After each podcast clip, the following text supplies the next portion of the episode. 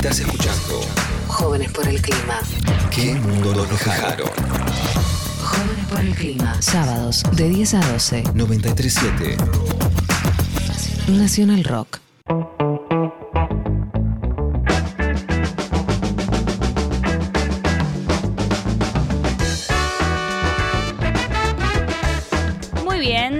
Y 48 de la mañana, ¿en qué mundo nos dejaron? Seguimos adelante con este programa que tenemos con mucho contenido y ahora les cuento que esta semana, cuando estábamos charlando con Merce, de qué podíamos hablar, qué preguntas son las que nos inquietan también, ¿no es cierto? Eh, dimos con una nota que, eh, bueno, escribía Roy Ora, que es historiador e investigador principal del CONICET, sobre cómo conciliar el cuidado del ambiente con la explotación de los recursos naturales. Y Mm. dijimos, che, muy bueno esto, ¿no es cierto?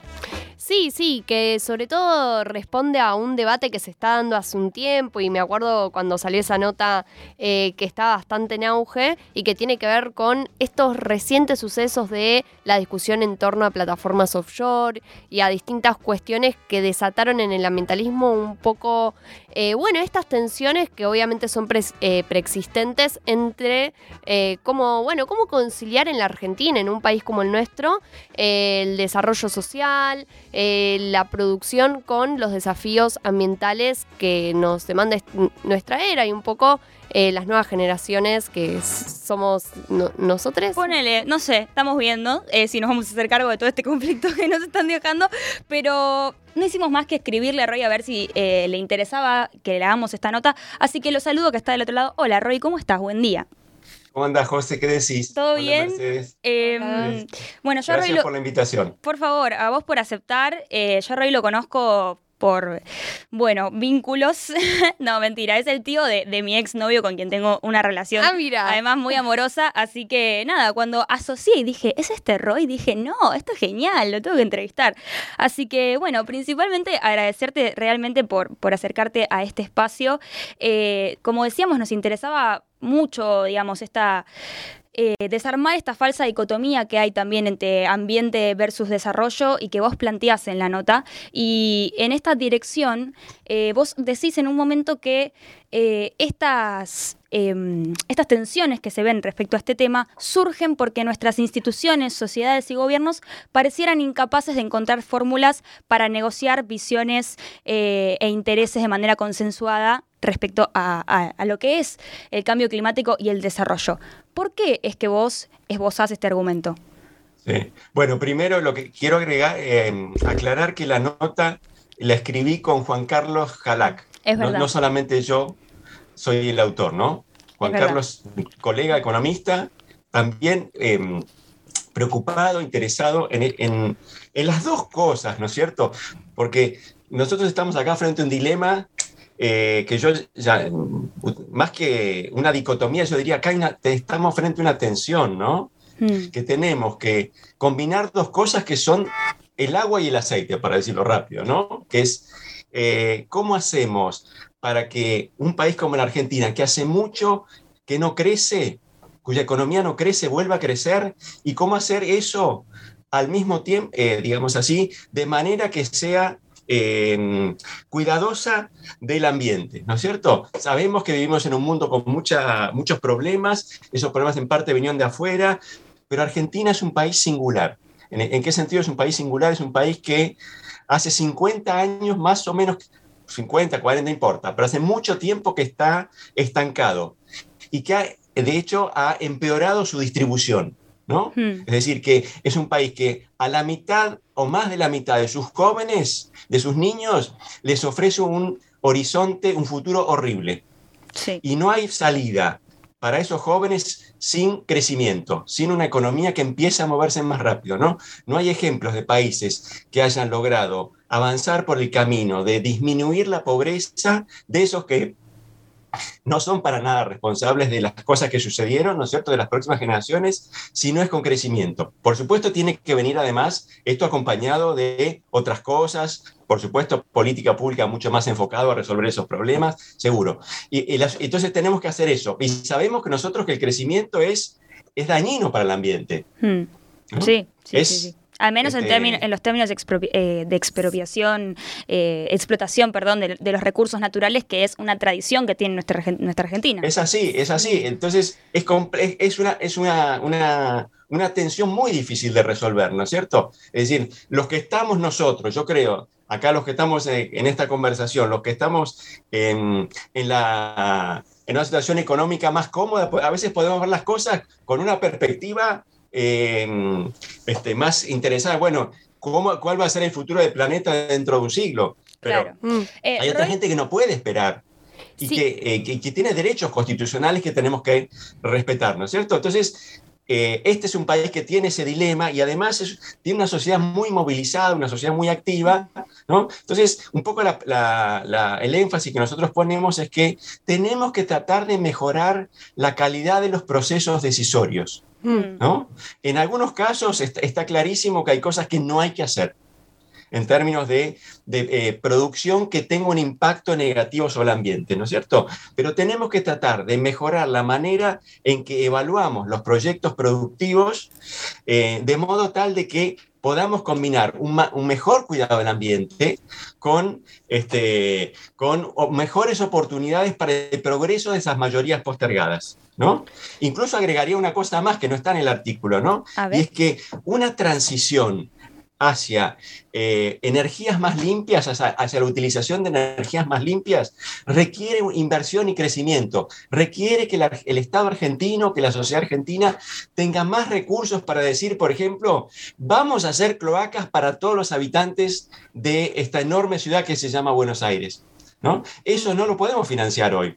Mm. Sí, Eh, tenemos que hacer una mejor red de agua, tenemos que hacer un mejor sistema de transportes para que haya menos autos dando vueltas y este, eh, calentando el ambiente. Tenemos que tener este, una, un mejor tratamiento de los residuos. Bueno, eso requiere recursos y sin crecimiento no lo podemos hacer.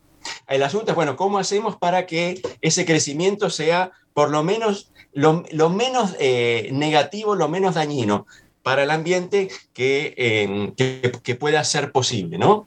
Que se parezca más a la de los países desarrollados. Y para eso una, yo creo que una cosa muy importante que todavía la Argentina le falta, hay algunas cosas en avance, pero todavía le falta es, bueno, construir instituciones que sean más legítimas, Mm. que la ciudadanía, que los grupos más movilizados, Sí. que los que verdaderamente tienen preocupación por el ambiente digan, che, esto que dicen los que saben no es producto de que les pagaron, de que la minera está atrás, ¿no? sino que sean eh, instituciones con una mayor legitimidad que diga, estos proyectos productivos sí, estos no. Claro. sí. Ese sería, digamos, así como el núcleo del, del- para mi gusto, del, del problema eh, y del camino por el cual tenemos que avanzar. Sí, sin duda hay una crisis de legitimidad, sobre todo cuando hablamos de políticas productivas específicas que generan un rechazo en, la, en comunidades, en la población histórico, que tiene que ver, por un lado, con la cuestión ambiental, pero que también tiene que ver incluso con las instituciones democráticas.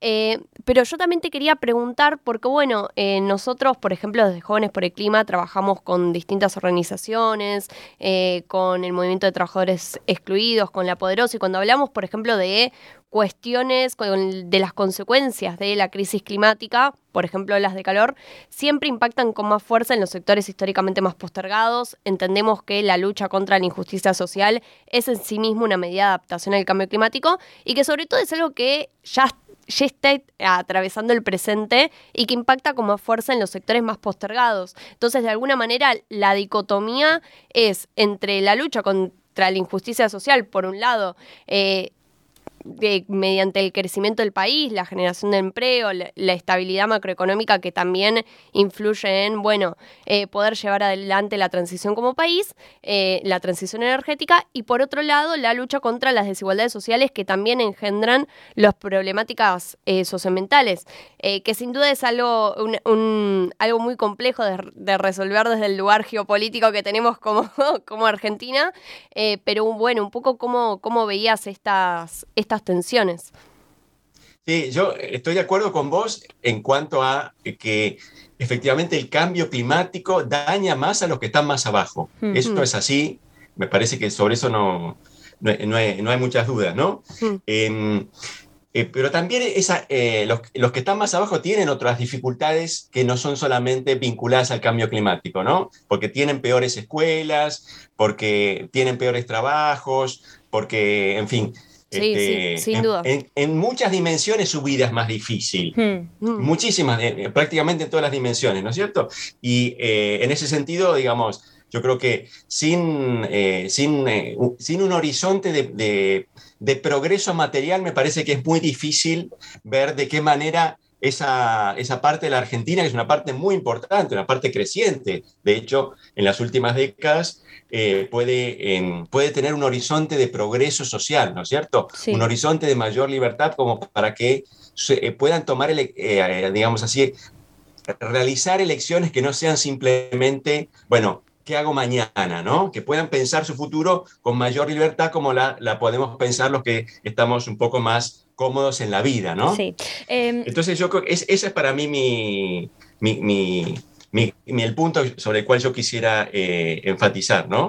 Y eh, diría, agregaría esto, bueno, claro, vos decías, este, yo creo que la Argentina ha avanzado bastante en términos de una mayor conceptualización, una mayor concientización de los problemas del cambio climático, de la crisis climática, ¿no es mm. cierto? Pero todavía falta mucho, ¿no? Y una de las cosas que falta es que el Estado verdaderamente asuma esto como una problemática central. Hmm. Yo creo que hay algunas cosas en camino, hay, hay, este, hay... El Estado siempre es, es un archipiélago de cosas, ¿no? Pero yo, yo simplemente mirando, por ejemplo, los nombres de las personas que estuvieron al frente de la Secretaría o del Ministerio de Ambiente, yo digo, bueno, no faltan cosas todavía, ¿no? Sí, sí. Es todavía un cargo que tendría que ser fundamental, fundamental, mm. y es un poco un premio consuelo para los que no le fue bien en otra cosa y, los quieren ayudar este, eh, a seguir su carrera política. Sí, sí, y uno lo ve esto de los dos lados del mundo político. Sí, eh, nosotros vemos eh, también... Sergio Bergman o Juan Cabandíes, ¿no es cierto? Personas que no tenían ninguna experiencia previa en esta temática y tampoco que tenían experiencia en términos de gobernar una institución compleja, porque a veces pasa que, bueno, se elige a alguien como el que está este, arriba de todo para decir, bueno, ese es el que sabe hablar con los que mandan, reunir los recursos y se, y se, se rodea de asesores que le construyen una, una, agenda, ¿no es cierto?, que le dicen, mira, hmm. este es el camino. Pero yo creo que en, en, en, estos casos ninguna de esas figuras que mencionamos, y podríamos seguir con la lista, cumplen con esos dos requisitos. Ni saben sobre problemas del ambiente, ni saben tampoco sobre cómo mover la maquinaria pública en el sentido de eh, producir política efectiva, ¿no? Entonces yo creo que eso nos está diciendo, bueno, para la para grupos como los que ustedes representan, como para los jóvenes, yo tengo hijos más o menos de la edad de ustedes y sobrinos también, por supuesto. Este, esta es una temática fundamental, pero esto todavía me parece que falta que cale más en la ciudadanía y sobre todo que le reclame a la dirigencia política eh, este, poner esto más en el centro de la atención, ¿no? Y, por supuesto esto significa también que eh, cuando uno dice esto, bueno, claro, hay, otros temas urgentes en Argentina, ¿no? Entonces a veces lo urgente y lo importante no son fáciles de combinar. Eh, es interesante, acá en este espacio hablamos mucho de cómo algunos políticos incorporan a su agenda discursiva cuestiones relacionadas al medio ambiente, pero en la práctica dejan mucho que desear. respecto a este tema y a la dicotomía que, que planteaba Merce sobre cómo los, las problemáticas ambientales son del todo sociales, ¿no? O mm. terminan eh, funcionando así a la larga. Vos decías que el bloqueo de, proyectos productivos concretos, como fue eh, lo de la explotación offshore en Mar del Plata, como fue en, en, Chubut, lo de la minería, lo del salminocultivo. Eh, salmonicultura. Salmonicultivo, siempre tengo problemas con, eso, con esa palabra. Con salmón y con Era algo con eso. Eh, en Tierra del Fuego, digo, vos comentabas el bloqueo de estos proyectos productivos, te preguntabas, mejor dicho, si es un compromiso claro y explícito con la protección ambiental. A mí este, esta pregunta me encanta y me encantaría que se agarren ustedes dos acá a las manos, digamos, básicamente, pero digo, ¿por qué vos eh, decís que este tipo de, actitudes, eh, de actividades políticas con fines de proteger el ambiente no son lo suficientemente contundentes a la hora de pensar en un, compromiso concreto con, con el cuidado del medio ambiente? Sí. Sí, bueno, yo creo que son tres casos distintos, ¿no? Pero que en, los tres casos muestran las dificultades para hacer una evaluación de pros y contras, de ventajas y desventajas que, este, que nos permitan avanzar, digamos así, moviendo las dos agendas, Mm. la del cuidado del ambiente, la de la eh, mejora del bienestar para las mayorías, ¿no? Eh, y y yo creo que, por ejemplo, lo- tomo lo- simplemente lo de Mar del Plata, podemos tomar otras, ¿no? Pero lo de Mar del Plata dice, bueno, ok, que no haya explotación petrolera ahí lejos, ¿no? Pero esa misma eh, ciudad de Mar del Plata, esa- esos mismos dirigentes políticos dicen, ah, no, bueno, pero dame gas, gas gratis o muy barato. Yo quiero, ¿no es cierto? Claro. Este, quiero eh, en invierno no tener frío. Entonces, digamos así, cuando uno mira la discusión argentina sobre subsidios, a, a, sobre todo al gas, ¿no? Eh, uno ve como, como otro rostro, ¿no es cierto? Que los mismos dirigentes que dicen, uy, queremos tener, eh, eh, que no- no queremos que nuestras playas se manchen de petróleo, eh, por otro lado dicen, bueno, dale, gastemos todo lo, tiremos este, se- eh, este, lo que sea, total, lo importante es que nuestros votantes sientan que este, en invierno no hace frío.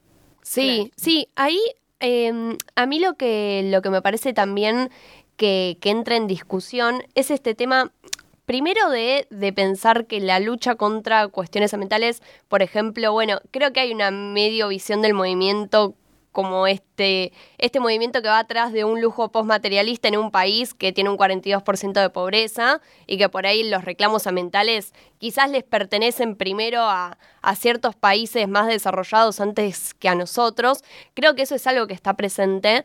Eh, que un poco a mí, a por lo menos me, me resuena a lo que pasaba con, con el feminismo, como esta cuestión de un reclamo de segundo orden pero que en realidad viene a profundizar todas estas desigualdades preexistentes eh, y, y también veo como, como que se, se externaliza un poco el reclamo ambiental con respecto a la política eh, con mayúsculas y que parece algo que se puede ahí escindir. Creo que justamente el tema es internalizarlo y digo, desde, desde el movimiento ambiental también. Creo que muchas veces desde el ambientalismo parece mala palabra hablar de macroeconomía o de qué vamos a producir y ahí, eh, para ya ir a la pregunta, eh, no sé si, mm, no sé si- cómo lo ves vos, eh, Roy, este tema de, eh, de también un proyecto de país, ¿no? Porque creo que el reclamo ambiental no solamente tiene que ver con este tema de la falta de dirección a la hora de reclamar sobre proyectos productivos específicos. Eh, no solamente tiene que ver con decir, bueno, este proyecto no, este tampoco, porque evidentemente es infinito y nos quedaríamos sin, sin país, sin- un- con un país sin producción, sino también con decir, bueno, ¿cómo se, se inserta este proyecto productivo en un proyecto de país más amplio que incluya la perspectiva ambiental, que tenga una eh, también una que contemple la cuestión eh, de, de mejora social a largo plazo, de, de estabilidad macroeconómica, todas las variables, pero que existe ese plan y que también sea transparente de cara a la sociedad. Eh, Yo estoy totalmente de acuerdo con vos, en el sentido de que no hay una cosa que venga antes que la otra. No es primero el desarrollo económico y después con los recursos que eso genera vamos a armar una, una, eh, un ambiente mejor para todos. Me parece que las dos, es así. Las dos cosas tienen que ir juntas, ¿no es cierto? Porque en las sociedades a las que nosotros nos queremos parecer, esas cosas van juntas, ¿no? Hmm. Y este, entonces, eh, yo eh, diría entonces que lo- la- la dime- el problema en Argentina es en todo caso es una tensión elegir cuáles son las estrategias Mm, que nos ayudan a, a crecer, que sean al mismo tiempo las, eh, las que nos permitan construir un ambiente más vivible para todos. Hmm. Yo lo, lo- lo veo de esa manera. Y eso te- nos tiene que alejar de los dos polos mm. Sí. de los que dicen, digamos así, del, del desarrollismo ingenuo, ¿no? Que dice, eh, saquemos petróleo porque eso nos, nos, este, nos resuelve el problema de la restricción externa. Y después vemos los, los efectos secundarios de eso. Mm. Eh, Eso me parece que es, es el pasado. Totalmente. Eso además no nos, no nos permite conectarnos, por ejemplo, con, en, eh, a través de nuestras exportaciones con un mundo que cada vez más requiere salvaguardas am- ambientales. Es así. Totalmente. No podemos pensar en esos términos. Y, tampoco podemos pensar solamente en términos de, bueno, no vamos a, a producir nada porque este, eso es dañino para el ambiente. Porque eso nos deja el otro costado eh, desguarnecido. Mm, ¿no? Hmm. Entonces yo coincido con vos en el sentido de que esta es una tensión que tenemos que eh, tratar de resolver eh, promoviendo iniciativas productivas que, sean a la vez sensibles al crecimiento y a la mejora del ambiente. Y, y ese es el camino, ¿no es cierto? Con, la, con dos cosas, con, la mayor, mayor eh, con las mayores salvaguardas ambientales apoyadas sobre la solvencia técnica este, de los que saben. Eso es Mm. importantísimo. Sí, Y el, pero esto tiene que venir acompañado también, porque esta es una sociedad democrática de participación ciudadana. sí, Eh, digamos, los dos elementos. Tenemos que pues, pues, sentar a la mesa a los que saben, a los que más saben, que por supuesto hay opiniones entre los que saben, ¿cierto? No hay una verdad última sobre esto porque estamos hablando de un escenario que tiene, este, digamos, enorme complejidad, el futuro no lo conocemos, hay cosas que van a pasar que no sabemos cómo son. Ahora estamos, por ejemplo, frente a un dilema que hace unos años nadie hubiese imaginado que íbamos a tener sobre la mesa, ¿no es cierto? La, Sí. Estoy pe- a- hablando de la guerra de Ucrania y todo lo que esto significa en términos de, bueno, eh, eh, cómo pensar la, la- la- la transición energética. Hoy esa Mm. discusión cambió, Mm, ¿cierto? No- No, absolutamente. podemos ser ingenuos y decir hay un, hay un camino abierto, ¿no?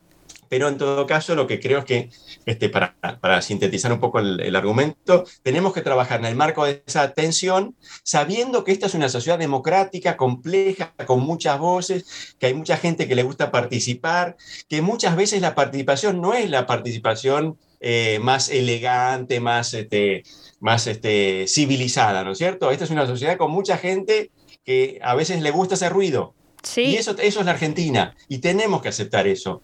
No lo podemos negar, ¿no? sí. Entonces, bueno, a mí no me gusta que incendien la casa de gobierno de, de- en, en Rawson. Prefiero que eso no pase. Pero es- es- son parte de las cosas que están sobre la mesa, ¿no? Sí, que Entonces también que- eh, todos- suceden porque, porque, bueno, no existe esa, esa mesa conciliadora. Quizás si, Sí, si sí. se abriera el debate no haría falta incendiar nada. No, no, y, Exactamente. y, de- y entendemos, bueno, que también pasa de los dos lados esta cuestión de, eh, de una represión brutal contra quienes se manifiestan, que también entra en juego, ¿no? Esta cuestión de la inestabilidad democrática en un reclamo que deja de ser técnico, como decías vos recién, deja de pasar exclusivamente por distintas voces de autoridades sobre qué pasa efectivamente ahí, cuáles son las consecuencias ambientales, eh, qué- implica en términos productivos y, y todo eso, y esa discusión queda relegada justamente eh, por esas situaciones. Sí, Claro. Di- ah, Diría una cosa más. Las soluciones tecnocráticas en este país no funcionan. Mm, Es decir, la idea de que hay un, un grupito de gente que sabe cómo se resuelve el problema de la inflación o del crecimiento Sí. y le impone una solución, una receta a la sociedad, un corset, eso en algún momento estalla. Mm. No Total. solo en, en cuestiones vinculadas al ambiente. Eso es parte de lo que nosotros tenemos que aprender todos para pensar una política pública que sea consistente y democrática a la vez. Que, en la que la- todas las voces o la mayor cantidad de voces estén presentes, reflejadas, y eh, esa es la base sobre la cual me parece que tenemos que construir consensos en este campo y en otros. sí, absolutamente. Si dejamos muchos afuera, ya sea porque somos fundamentalistas, de la, fundamentalistas del ambiente o fundamentalistas del desarrollo, si dejamos mucha gente afuera, en un momento vamos a tener problemas. Sí. Digamos, no va a ser socialmente sustentable una iniciativa que dice, yo tengo la, mi grupo tiene la solución, ¿cierto? Eh, y los demás que se callen. Bueno, Roy, te agradecemos mucho por esta comunicación. Tenemos que, que cerrar la nota para poder seguir avanzando con el programa, pero realmente muchas gracias eh, por, por brindarnos eh, este momento de charla, este espacio.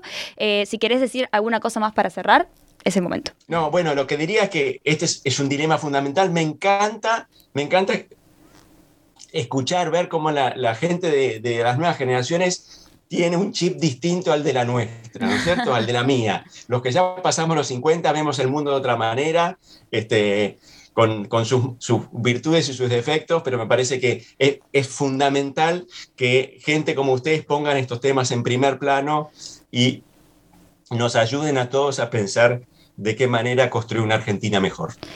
Muy bien, bueno, muchísimas gracias. Eh, quizás habrá alguna otra vez en el futuro que lo podamos llamar para hablar de otra cosa. Veremos, veremos eh, cómo, cómo sigue el asunto. Eh, estábamos hablando con Roy Hora, es historiador e investigador principal del CONICET, sobre esta pregunta, ¿no? Sobre cómo conciliar el cuidado del ambiente con la explotación de los recursos naturales. Ambientalismo. Feminismo. Juventud. ¿En dónde estamos hoy? Mercedes Pombo, Monse Tolaba. José Amore. ¿Qué mundo nos dejaron? Sábados de 10 a 12.